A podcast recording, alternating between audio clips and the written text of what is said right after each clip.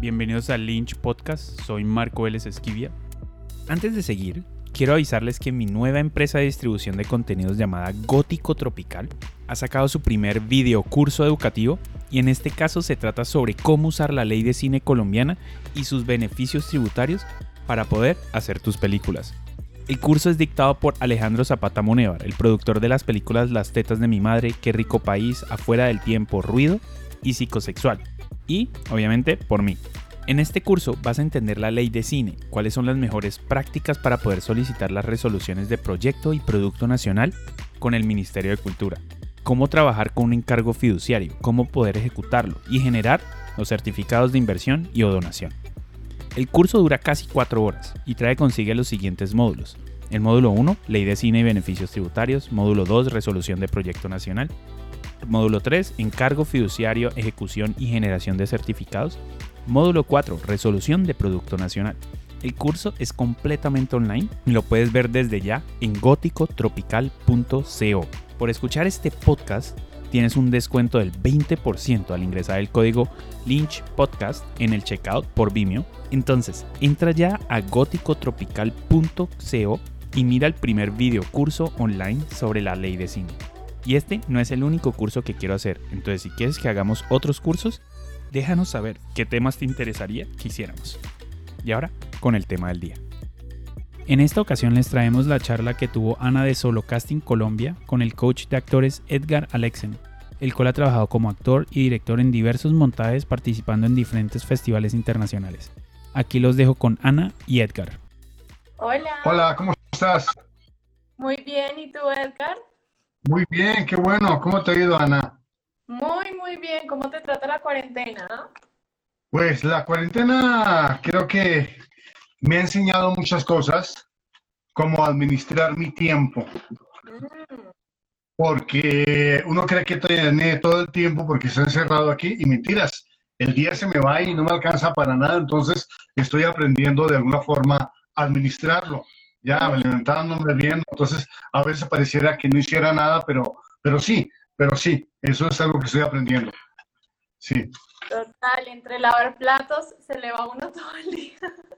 Pues lavar platos, escribiendo mi libro, este, eh, algunas propuestas que también tengo, unas clases que estoy dando también por internet, bueno, revisando muchas cosas, ¿no? Y, y también como estoy con una universidad estudiando a, a distancia, entonces estoy así todo el tiempo haciendo tareas, así es. Me encantaría preguntarte Bueno. cómo llegaste tú, tienes varios roles, entonces cómo llegaste tú a este mundo artístico y cuál rol llegó primero?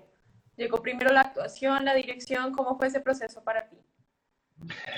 Eh, pues fíjate que, que he estado, digamos, empecé por actuación, pero de que yo tenga uso de razón siempre comencé por actuación. Eh, estudié aquí en, en Bogotá, en la Escuela Nacional de Arte Dramático. Empecé en la radio cuando tenía 16 años. Y estaba en, una- en, en todas esas novelas de Carimán y bueno, muchas cosas estuve ahí. Y luego me fui a, a México, llegué a los 18 años a México y estuve en la Escuela Nacional de Arte Dramático en la UNAM, en Filosofía y Letras, y ahí estudié la carrera y trabajaba con Bellas Artes y con la Compañía Nacional de Teatro y con la universidad, entonces hacía mucho teatro ahí. Entonces fue, lo- fue lo primero que comencé, pero ya en la misma universidad también empecé a dirigir ya lo que fue teatro y luego fue, entré a trabajar en televisión. Desde que tienes uso de razón estás actuando, eh, ¿hubo alguna película o alguna novela o algo que te haga decir es que esto es lo que yo quiero hacer? Bueno, yo quería hacer mucho cine, ¿no? Y no se me ha dado tanto como tal, ¿no? He querido hacer cine, eh, este, pero también quería hacer mucho teatro. Yo no quería hacer televisión, quería hacer teatro. Y entonces empecé en teatro, te digo, pertenecía a la Compañía Nacional de Teatro en México y hacía, bueno, ba- bastante teatro allá en México y con la universidad fueron bastantes años viajando a Europa. Viajé muchas veces a Europa haciendo teatro, actuando y este, y bueno, pero y luego ya fue que me llamaron a televisión, no quería entrar, pero entré a televisión y me quedé ahí.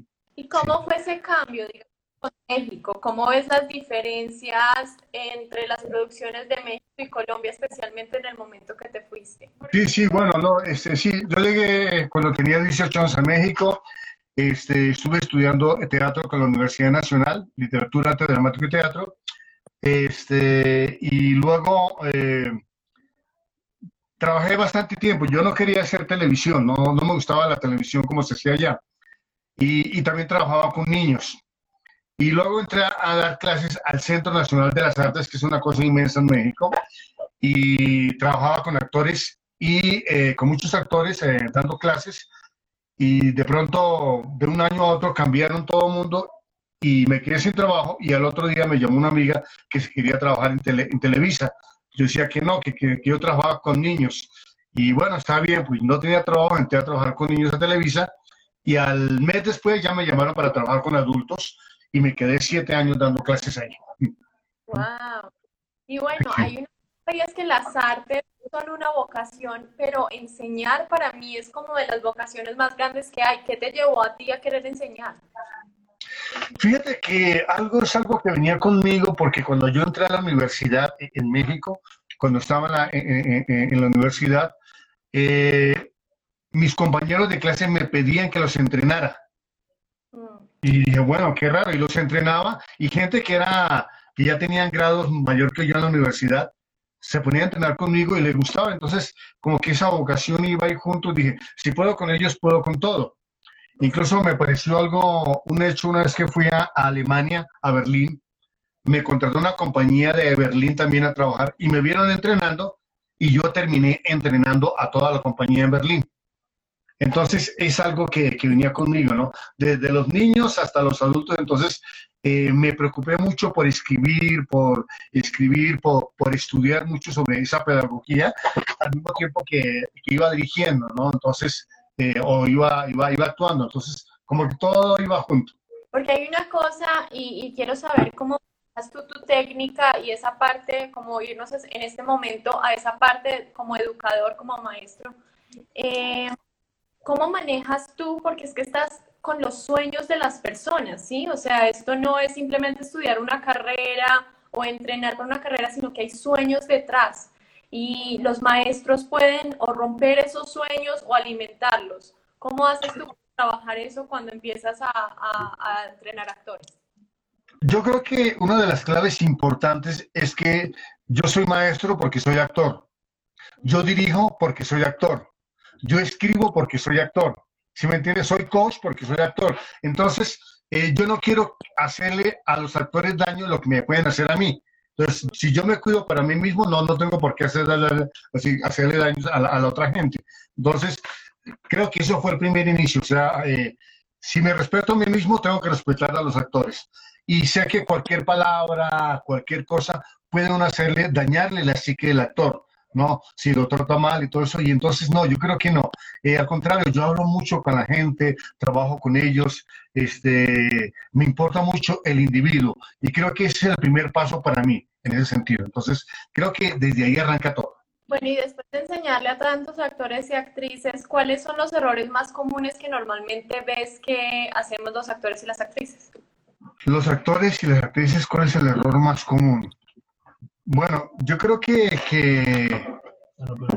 que, digamos, eh, mira, lo que pasa es que hay gente de teatro y hay gente de televisión, ¿ya? Entonces, por un lado, en un principio, eh, la gente de teatro menosprecia la televisión. Y por otro lado, la gente de televisión también menosprecia a la gente de teatro, que es muy exagerada, que todo eso. Y entonces, desde ahí, desde marcar esa diferencia, ya es un primer error porque se están condicionando a trabajar de un lado y otro. Y finalmente mucha gente de teatro que odia la televisión termina trabajando en televisión. ¿ya? Y, y mucha gente de teatro, incluso a mí me pasaba, cuando estaba en México, hacía teatro con la universidad, yo no dejaba gente de televisión que entrara a mis obras, era gente de teatro. No lo dejaba porque era muy superficial y todo eso. Y yo no quería entrar a la televisión. Cuando entré a trabajar a televisión, con mundo de televisión, me di cuenta de algo. Todos somos humanos. Entonces, en ese sentido, ¿no? Pero sí hay errores en un momentito y es, la, es un poco la, la prepotencia, un poquito que hay en, en muchos muchachos que, que, quieren primero ser famosos antes que ser actores. Y creo que desde ahí pierden. Y luego ya más adelante es encontrar lenguajes de la cámara, lenguajes del formato, lo que es, lo que es para televisión, lo que es para cine, lo que es comedia, lo que es melodrama, lo que es sitcom, bueno, entonces encontrar todo eso. Entonces creo que es importante que, que estudien, digamos, ese, eh, ese juego. Ahora, yo estuve en, Televisa y en Televisa estudio para televisión. Aunque hacían Shakespeare, hacían Molière, hacían mucho teatro, tenían muchas clases, entonces creo que es el primer eh, error, ¿no? Querer llegar a ser famosos antes de realmente que estudiar el trabajo del actor, ¿no? Primero. ¿Y cómo descubrir? Porque es que a mí me ha pasado con muchos chicos, especialmente en esta página, hay muchos chicos que aún no han estudiado actuación y que tienen ese deseo, pero ¿cómo diferenciar si están con ese deseo por ser famosos o por ser actores y actrices? Pues mira, eso se siente, eso se siente y, mira, yo tengo una anécdota con mi hijo.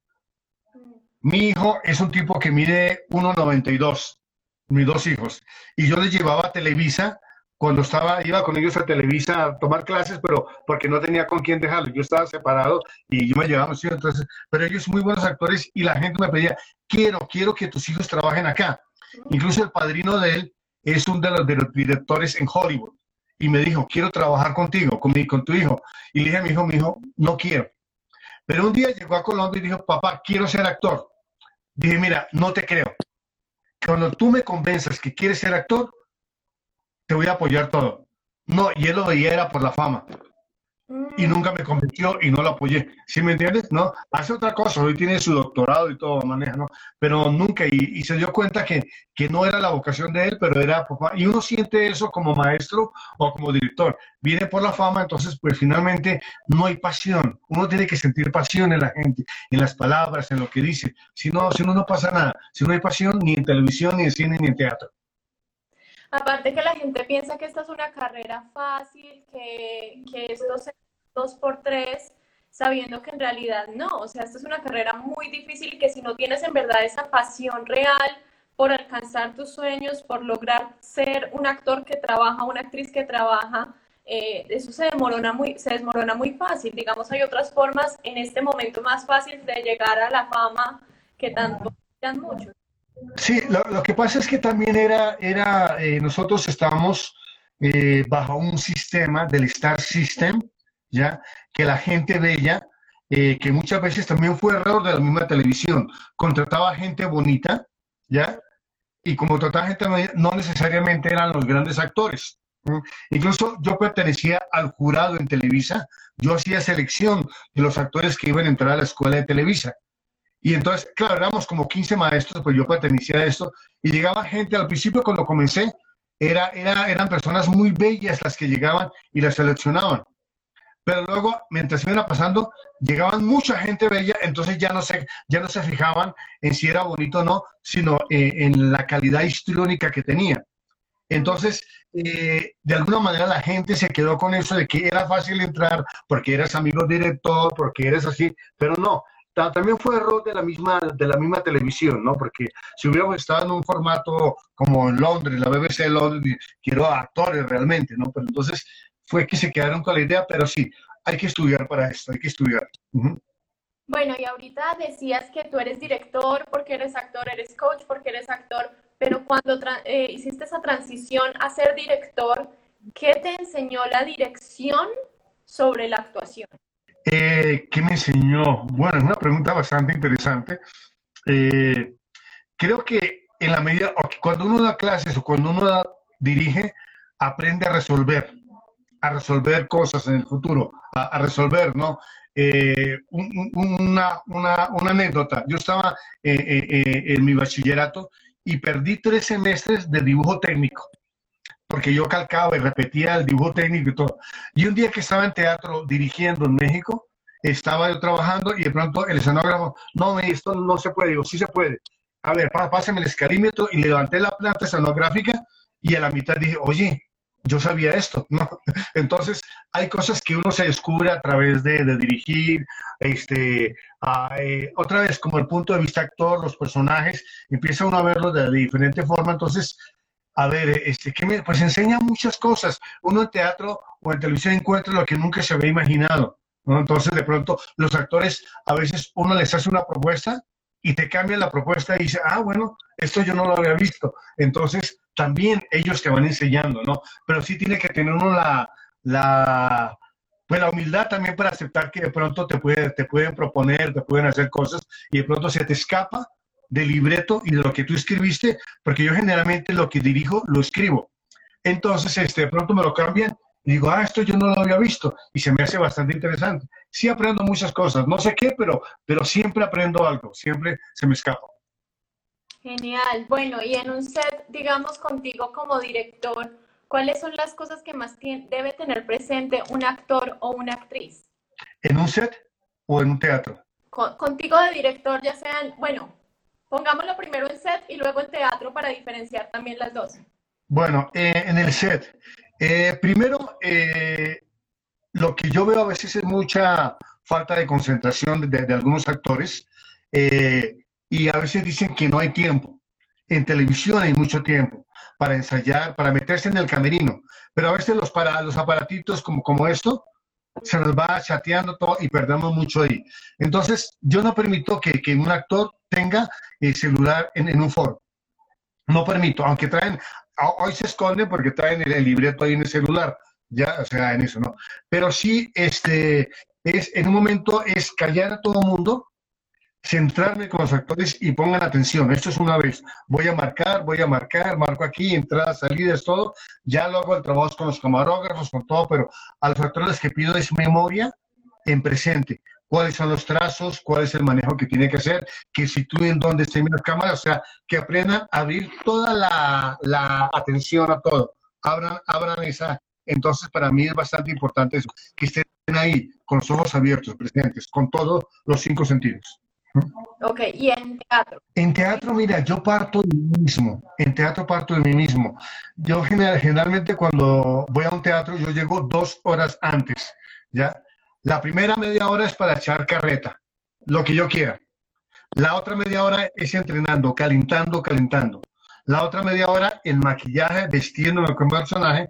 Y la otra media hora yo ya estoy en el escenario antes de que diga empieza la función, porque ya antes de la tercera función yo ya estoy en personaje.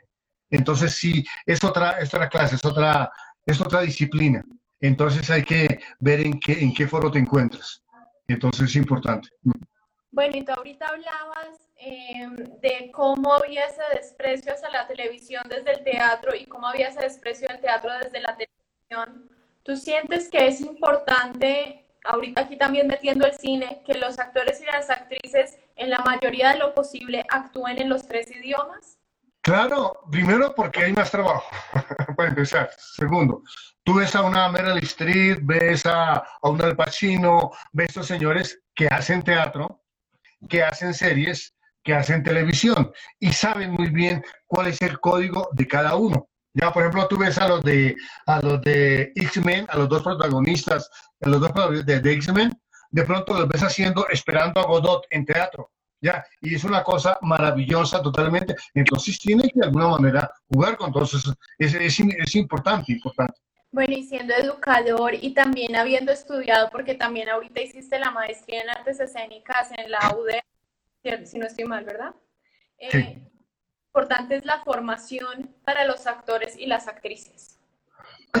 Bueno, esto que hablas, no, no es que sea la, la maestría, es una especie de licenciatura, no, no, sino más bien, yo no terminé mi carrera en la universidad okay. en México, porque uno estudia sus cuatro años para empezar a trabajar.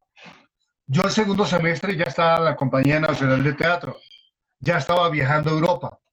Entonces dije, no, pues yo quiero trabajo, pues ya tenía trabajo y no me dejaban terminar. E incluso eh, seguía de alguna forma, eh, seguía yo de, de alguna forma eh, trabajando, pero pues no podía estudiar porque no me daban chance. Entonces, en ese sentido, lo que pude hacer es que, por ejemplo, aquí se dio la oportunidad de la de la profesionalización aquí, aquí en Colombia. Con muchos actores, estaba Julián Román, estaba Carolina Ramírez, eh, Ernesto Benjumea, bueno, todos muchos actores que nos dimos a la tarea a través del sindicato profesionalizarlos. Y cuando me encontré con ellos, gente que no había terminado su carrera, pero tenía una formación en muchas cosas, y entonces prácticamente los maestros se rascaban la cabeza y decían, ¿a ustedes qué le vamos a dar clase? ¿no? Porque sí, tenía un Bayona, tenía eh, a una Jaide Ramírez, todos que tienen una formación atrás contundente, y entonces se encuentra unos con gente y fue, y fue delicioso. Entonces, eh, creo que es importante la profesionalización, porque hasta el año pasado, nuestro, nosotros fuimos reconocidos como profesionales el 24 de julio por algo que se dio por el presidente Duque. No hemos reconocidos por, como profesionales hasta ahora. Entonces es importante hacerlo así. Bueno, y ahorita mencionas el sindicato, ¿por qué es importante que los actores colombianos pertenezcan al sindicato? ¿Por qué es importante el sindicato? Porque creo que, que, bueno, nosotros tenemos ejemplos, yo incluso pertenezco también al sindicato en México, porque tengo las dos nacionalidades. Eh, y, de alguna manera es un antecedente para hacer valer los derechos del actor, importantísimo. Eh, claro, eso es un bebé de 5 años, mientras en México llegan, es un, 70 años. Entonces, tenemos que aprenderle mucho y, y, y sí es importante eh, cuando hablo de sindicato no es la cuestión del gremio pelear, luchando, sacar más de arroz, sino realmente reconocer nuestro trabajo como actores, como profesionales. Entonces, eh, eh, tener derechos que haya también pensión para los actores, hospital para los actores, este, que haya muchas cosas que, que en México hay, pero aquí no, no, existen, entonces es importante darle esa dignidad también a ese trabajador. Total. Bueno, y ¿Cómo, digamos, nunca he tomado clases contigo, entonces me encantaría saberlo también para las personas acá, porque acá veo que hay varios de tus alumnos, pero las personas no conocen de pronto tus métodos de enseñanza. Eh, ¿Cómo manejas tú, digamos, el análisis dramático, el análisis del libreto? ¿Es importante? ¿Manejas un método específico? Cuéntanos un poco. No. Ok, eh, te, te, voy a contar.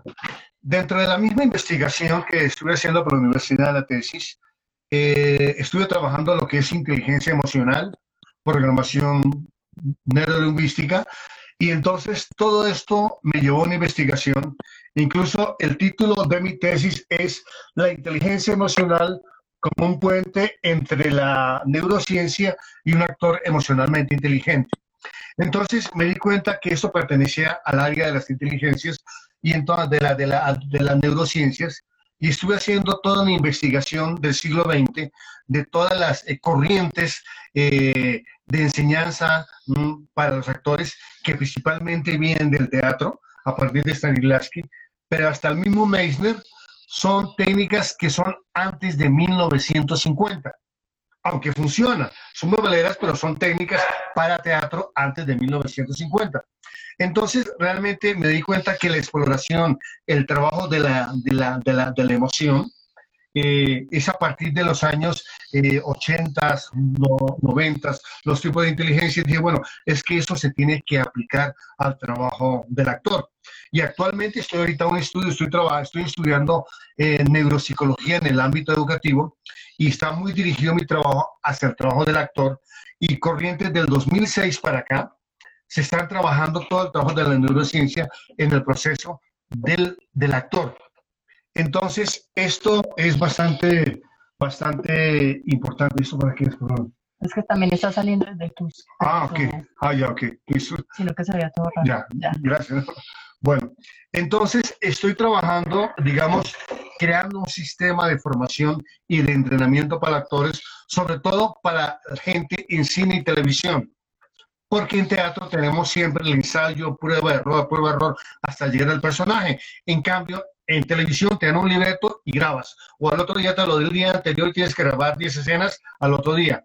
Entonces, estoy entrenando a los actores en el manejo emocional, en la destreza, en la manipulación emocional, desde el punto de vista de la neurociencia para el trabajo del actor, y es algo que estoy creando ahorita, ese sistema, que yo le llamo neuroactuación. Bueno, y en cuanto eso, dentro de la parte como de, de formarse como, como actor y actriz, pero muchas de las charlas eh, que he tenido acá a través de Solo Casting tocan mucho el hecho de que los actores y las actrices deben ser primero buenas personas y luego buenos artistas. ¿Cómo va tu método con esto? ¿Crees que sí se relaciona, que no, que uno puede ser un buen actor o actriz sin ser generoso o generosa? ¿Cómo ves, digamos, ahí que hablas de inteligencia emocional? ¿Cómo ves la relación de ser buena persona con ser buen artista? Claro, claro, eso, digamos, eh, es muy importante lo que dices, ¿en qué sentido? Eh, otra vez, la neurociencia trabaja eh, la neurociencia es el estudio del comportamiento del sistema nervioso central. La inteligencia emocional es el manejo, o sea, el conocimiento y control de las emociones, pero se comienza con el individuo. Entonces, hay que ser un buen individuo para poder entrar a un personaje. Entonces, quizás en, el siglo XX, en el siglo XX, se sigue trabajando actor-personaje, pero hoy en día importa mucho actor-individuo esa relación. No es antes que decían, no, tus problemas se quedan fuera de la puerta y no los traigas. No, yo si atráelos, trabájalos y utilízalos como, eh, como herramienta emocional para tus personajes. No estoy hablando de, de, memoria emotiva, estoy hablando de, de, sentirse, de percibirse, de oler, de abrir los sentidos. Y en ese sentido, uno como persona, como individuo, tiene que abrir los sentidos. Entonces yo siento que entre mejor actor es mejor individuo o entre mejor individuo es mejor actor. Bueno, Edgar, ¿y cuáles artistas a ti te inspiran? Eh, primero hablemos de actores y actrices. ¿Cuáles actores y actrices a ti te inspiran? Fíjate que no me he ido, o sea, hay muchos, no tengo un actor que me inspira realmente, eh, porque hay muy buenos actores y sería muy, muy deshonesto, este me inspira, no, todos tienen algo. Y nosotros tenemos la escuela, la escuela americana, pero la escuela, la escuela a nivel escuela europea también, ¿no? Y que yo he tenido la oportunidad de trabajar con actores franceses, con alemanes, estuve viviendo en Yugoslavia, estuve en Francia, estuve dirigiendo allá, entonces creo que, que no es, cada, cada quien tiene eh, su forma de, de aprender.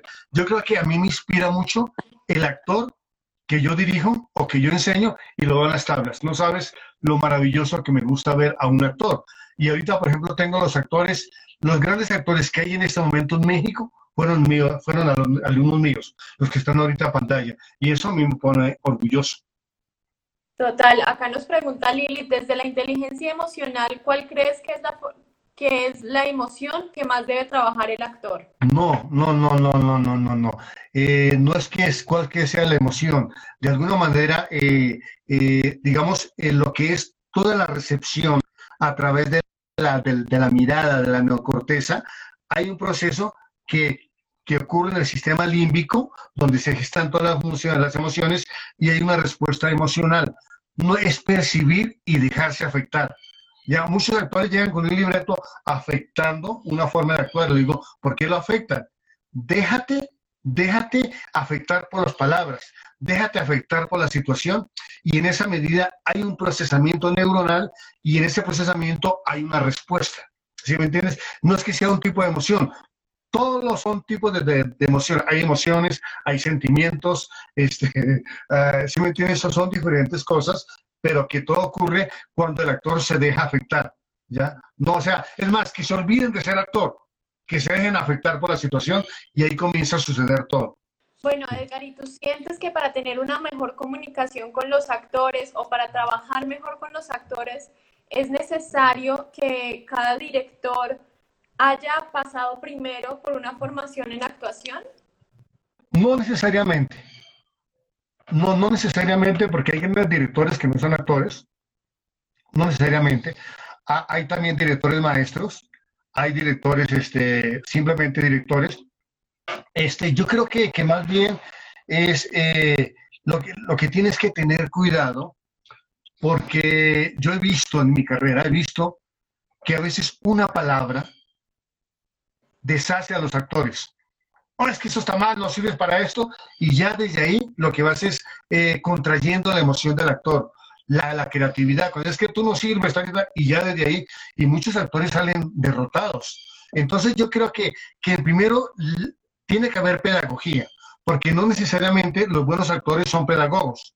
No necesariamente los buenos directores son pedagogos. Siento que es necesario una pedagogía para la formación de actores. Y por otro lado, un ser humano, ¿ya? Porque un ser humano que te grita, que te constriñe, entonces no es un buen director.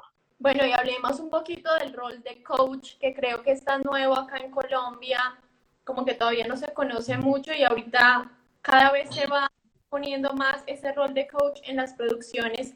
Pero cuéntanos qué es un coach actoral, por qué debería yo contratar un coach actoral o por qué debería sentirme bendecida si una producción tiene un coach actoral en set. Porque muchas veces eh, en, una, en dirección de poco tiempo para ponerle atención a los actores. Eh, a lo mejor te ha sucedido que te dan un libreto, llegas con tres capítulos, toma tu libreto, el personaje es un médico o una enfermera, y tú ya está ahí, y vamos, haga. ¿ya? Y el director no te da más tiempo, te marca una vez y adiós, ¿ya? Entonces, a veces, porque el director tiene que estar pendiente del sonido, pendiente de la cámara, pendiente de la luz, pendiente, o sea, de mil cosas tiene que estar ahí pendiente, que ya frente al monitor sí está pendiente del actor, pero entonces se pierde mucho tiempo, se pierde mucho tiempo, eh, entonces como, como eh, magnificar esa producción de, ok, ya marcaste, ahora yo trabajo con, con el director, con, con, los actores, yo trabajo con ellos, la emoción, listo, señor, ya está ahí y ya él puede grabar con mucho más facilidad. Porque muchas veces corte, no, es que no va por ahí, corte, es que no va por ahí. Entonces creo que sí es importante esa mano derecha de alguna manera, siempre que el coach tiene que respetar la propuesta del director, ¿ya? Mm. Eso porque no es imponer nada, es por respetar la propuesta del director y de alguna manera trabajar con el actor. Y el actor a veces quiere preguntar y no sabe a quién preguntarle. Entonces, por eso está el coach ahí, para que le pregunte, pasa esto, y eso es bonito. Sí es necesario. Edgar, ¿y hay de pronto algún consejo que alguien te haya dado que te haya ayudado a ti en tu carrera, eh, en tu carrera profesional? Pues consejos hay muchos. hay, muchos consejos, hay muchas cosas que, me han dado creo que le percibía a los maestros, le percibía a los directores. Eh, todos tienen de pronto una frase que es un, detonante y que te, puede, que te pueden ayudar en eso, ¿no? Entonces, eh, son muchos, son muchos los que me han ayudado, mis maestros son mis mentores, los directores también son mis mentores y sigo, y sigo, y sigo aprendiendo de pronto a mucha gente. Estoy dando clases y de pronto estoy, estoy en, en, una, en una grabación y veo, ah, mira, esto yo no lo había visto, ¿no? Por ejemplo, a veces me siento a hablar con Jorge Litriana y lo escucho nomás digo, ah, mira, esto, esto, ¿no? O de pronto le propone y él también, ah, mira, si me entiendes, son cosas que uno aprende de todo en ese sentido. Pero sí, creo que el consejo que todo es la disciplina. Este no es disciplina, esto no es un juego es una disciplina y siempre le digo a los actores, si eso es tu vida, no atentes contra tu vida. Y atentar contra la vida es no ser disciplinado, es descuidar tu cuerpo, es descuidar tu voz, es descuidar tu disciplina, tu análisis. Eso es descuidarlo. Entonces no atentes contra tu vida. Es lo que yo digo. Bueno, ¿y cómo podemos mantener esa disciplina ahorita en cuarentena? Que digamos no podemos estar en tablas, que no podemos estar en set, que ahorita dependemos tanto de las, digamos, clases virtuales, ¿cómo podemos mantener esa disciplina corporal, esa disciplina de voz y esa disciplina también mental que requerimos tanto a los actores y las actrices? Bueno, eh, eh, esto, digamos, actuar es un estado. Cuando hablo de estado, eh, es, es, un estado de estar en presente. Entonces, ahorita hay una magnífica experiencia también en la que nosotros tenemos nuestro propio set. Nuestra casa es nuestro foro. Este es mi set. Mi habitación es un set. Mi cocina es un set. Y a lo mejor voy a cambiar mis libros y todo, y alimento y pinto la pared y todo, y cambio mi set, porque eso me está dando aire a mí, desde un lado. Ahora, es importante que sí busque un tiempo para estar, estar, nosotros siempre estamos corriendo de un lado para otro, llegando a un lugar y lo que esta cuarentena nos ha obligado es estar en casa y nos inquietamos.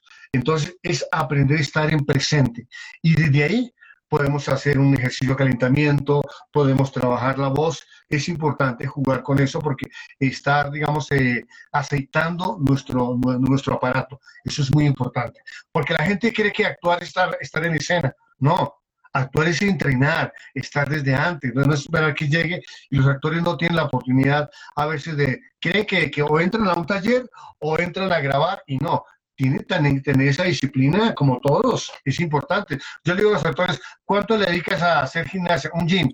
No, pues dos horas. ¿Y cuánto le dedicas a tu voz? Se quedan callados. No dicen nada cuando las dos cosas nos dan de comer, cuando las dos cosas nos sirven para crear un personaje pero sí hay oportunidad. Ahorita es aprender a estar.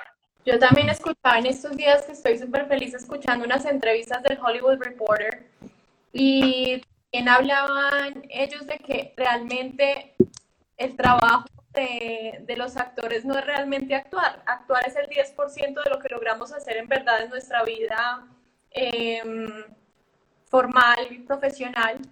Em, porque muchas veces estamos escasteando, que son momenticos donde vamos actuando, pero mucho es la preparación y esa disciplina que tenemos antes de poder estar en un set o poder estar en las tablas. Entonces me parece muy lindo como mantener eso que dices de la disciplina, incluso cuando no estamos en set y en tablas, porque tenemos que estar. Claro, claro, pero, pero hay algo que hay algo que es importante entender una cosa. Sí, obviamente uno se prepara, uno se prepara para poder estar en escena, entrenar para tener todas las herramientas, pero yo siempre lo he dicho, los actores no cuentan historias, los actores viven escenas. Y en televisión vivimos escenas de 30 segundos, de 20 segundos, de un minuto, de dos minutos, ¿ya? Y todo eso que hemos aprendido es para estar en presente y vivir escenas. No pongamos a contar historias, vivamos les digo a los actores, tu público no son las cámaras, tu público es el otro actor. A él es el que yo tengo que convencer, a él es el que yo tengo que mirar. Entonces, es eso ahí que tenemos. Claro, lo otro es una preparación, está listo entrenando como cuando vas a correr los 400 metros. Entrenas todos los días, pero los 400 metros dura un minuto, un minuto y medio, no más. Pa, pa, pa. Te entrenas todos seis meses para entrenar para que esos ese minutos o dos minutos sean los 100 metros, los 400 metros. Eso es ahí. Entonces, es lo mismo que el actor entrena todo el tiempo para 30 segundos, por un minuto, para vivir escenas. Eso es importante. Bueno, Edgar, ¿y tú crees que nosotros deberíamos tener em, un, no, no, lo quiero llamar plan B, pero otra cosa que nos dé dinero al mismo tiempo que vamos actuando? ¿Crees que eso nos da cierta libertad de poder en verdad disfrutar la actuación o nos quita foco y nos quita energía? Pues mira, no, yo creo que, es interesante porque eh, eh, la actuación, o sea, los que viven de, de, esto, de los 2.000 o 3.000 actores que hay en Colombia, ni el 5% viven bien. Los otros están luchando, haciendo una cosa, entonces uno está preparado. Por ejemplo, yo doy clases porque decía, ahorita voy a empezar a dar clases en línea, tanto para adultos y para niños. Voy a empezar a dar clases en línea. Y aunque ya doy algo, pero ya doy clases en línea. Este, voy a, eh, dirijo porque a veces o estoy actuando, o sea, tengo que, que buscar de donde, de, donde pueda. Sí, sí es importante, porque lo malo es que un actor llegue a televisión rogando porque le den trabajo. Un actor no debe rogar porque le den trabajo y eso se siente, se siente el hambre. No, uno llega, aquí estoy yo, ¿no? Y a veces eh, tener otro trabajo te da esa estabilidad de, ok, no me das, ok, listo. Pero todos están, ya quedé, ¿y cómo me fue? ¿Y cómo perdió? Y desde ahí ya pierde. Entonces, es una cuestión de actitud también. Y tienes, tú hablabas un poco de, de, que es muy gratificante ver a tus estudiantes también poder actuar. ¿Cuáles son esos momentos, aparte de estos, de, de ver a tus estudiantes en tablas que te hacen creer en esa vocación también de enseñar o que te hacen decir, por eso es que yo hago esto? ¿Cuáles son esos momentos que hacen que tus ojos brillen? Ay, muchas cosas, siempre, eso sí, cada rato me ocurre, ¿no? Mira, yo me acuerdo cuando daba clases a niños en México, me acuerdo que le daba clases a un niño de, a una niña de 8 años, a muchos de 8 años, ¿no? Y yo hacía clases con ellos, me hacía operar, hacía muchas cosas, y pasaron muchos años, y de pronto vi a, a esta niña ya con 20 años, y me dice, maestro, yo me acordaba de ella. ¿Se acuerda cuando yo nos escondíamos detrás de la puerta y tú nos decías esto y, te ibas? Mira, me hicieron llorar, sí, sí, sí. Y otro, otra, otra niña, maestro, yo a usted lo odiaba. Me odiaba, sí, pero soy actriz gracias a usted, maestro. Ok, listo, son cosas que, que de pronto eh, te hablan, de pronto te encuentras a alguien. Creo que sí, eso, es bonito eh, esos momentos, me encanta verlos, me encanta verlos triunfar. Por ejemplo, tengo a una Angelina Boyer, ¿conoces Angelina Boyer? En México, la que hizo Teresa ahorita, ¿no? Ella fue mi alumna, eh, Sebastián Rulli, eh, bueno, muchos actores que están en pantalla, Marlene Fábela, fueron mis alumnos en México. Entonces, me encanta verlos a ellos y eso, a veces los veo una buena escena y mamá se me llorosean las ojos, digo, bueno, ahí vamos, eso me encanta. Bueno, Edgar, y aquí preguntan cómo pueden acceder a las clases. En mis clases, bueno, ahorita voy a empezar a dar eh, unas clases por internet, pues eh, está por, por, Instagram, me, pueden escribir, o en, en, en, mi Facebook, que estoy Edgar Alexen, ahí está también mi Facebook, ahí me escriben, y por otro lado también, pues, este, mi teléfono, ahí está mi teléfono por WhatsApp, ¿no? Sí, listo. Que luego los escribo, ahí está, sí, pero sí, voy, voy a empezar unos talleres, incluso, sí, a ver, sigo, por ejemplo, estoy dando talleres a unas actrices en Los Ángeles también. Le doy talleres también para cine y televisión, que es principalmente lo que me estoy concentrando ahora. Entonces voy a dar tanto a niños y voy a dar a adultos, porque de niños conozco mucho y de, adultos también. Sí. Entonces ahí, ahí por mi página voy a empezar a dar. Bueno, y ahí hablando de niños, ¿tú qué crees que nosotros perdemos como seres humanos y como artistas cuando crecemos? porque me imagino que también el trabajo es muy diferente de trabajar con niños en actuación a trabajar con adultos. ¿Qué crees que nosotros perdemos a través de... No, no, no, no es diferente. Fíjate que uno dice que los niños son puros y los niños no son puros. Todos los niños quieren ser policías, quieren ser Superman, quieren ser algo, ya vienen viciados con esta información y entonces hay que enseñar a los niños a que sean ellos, ya que no sean papás y mamás porque no son papás. Si yo quiero un, ocho niño, un niño de 8 años, pues trabajo con un niño de 8 años. Entonces, es enseñarlos a ver. A los niños no los trato como niños, yo los trato como adultos. Yo los trato, vamos a hacer esto, calentamos, ni siquiera les hablo con sentido, los trato como adultos.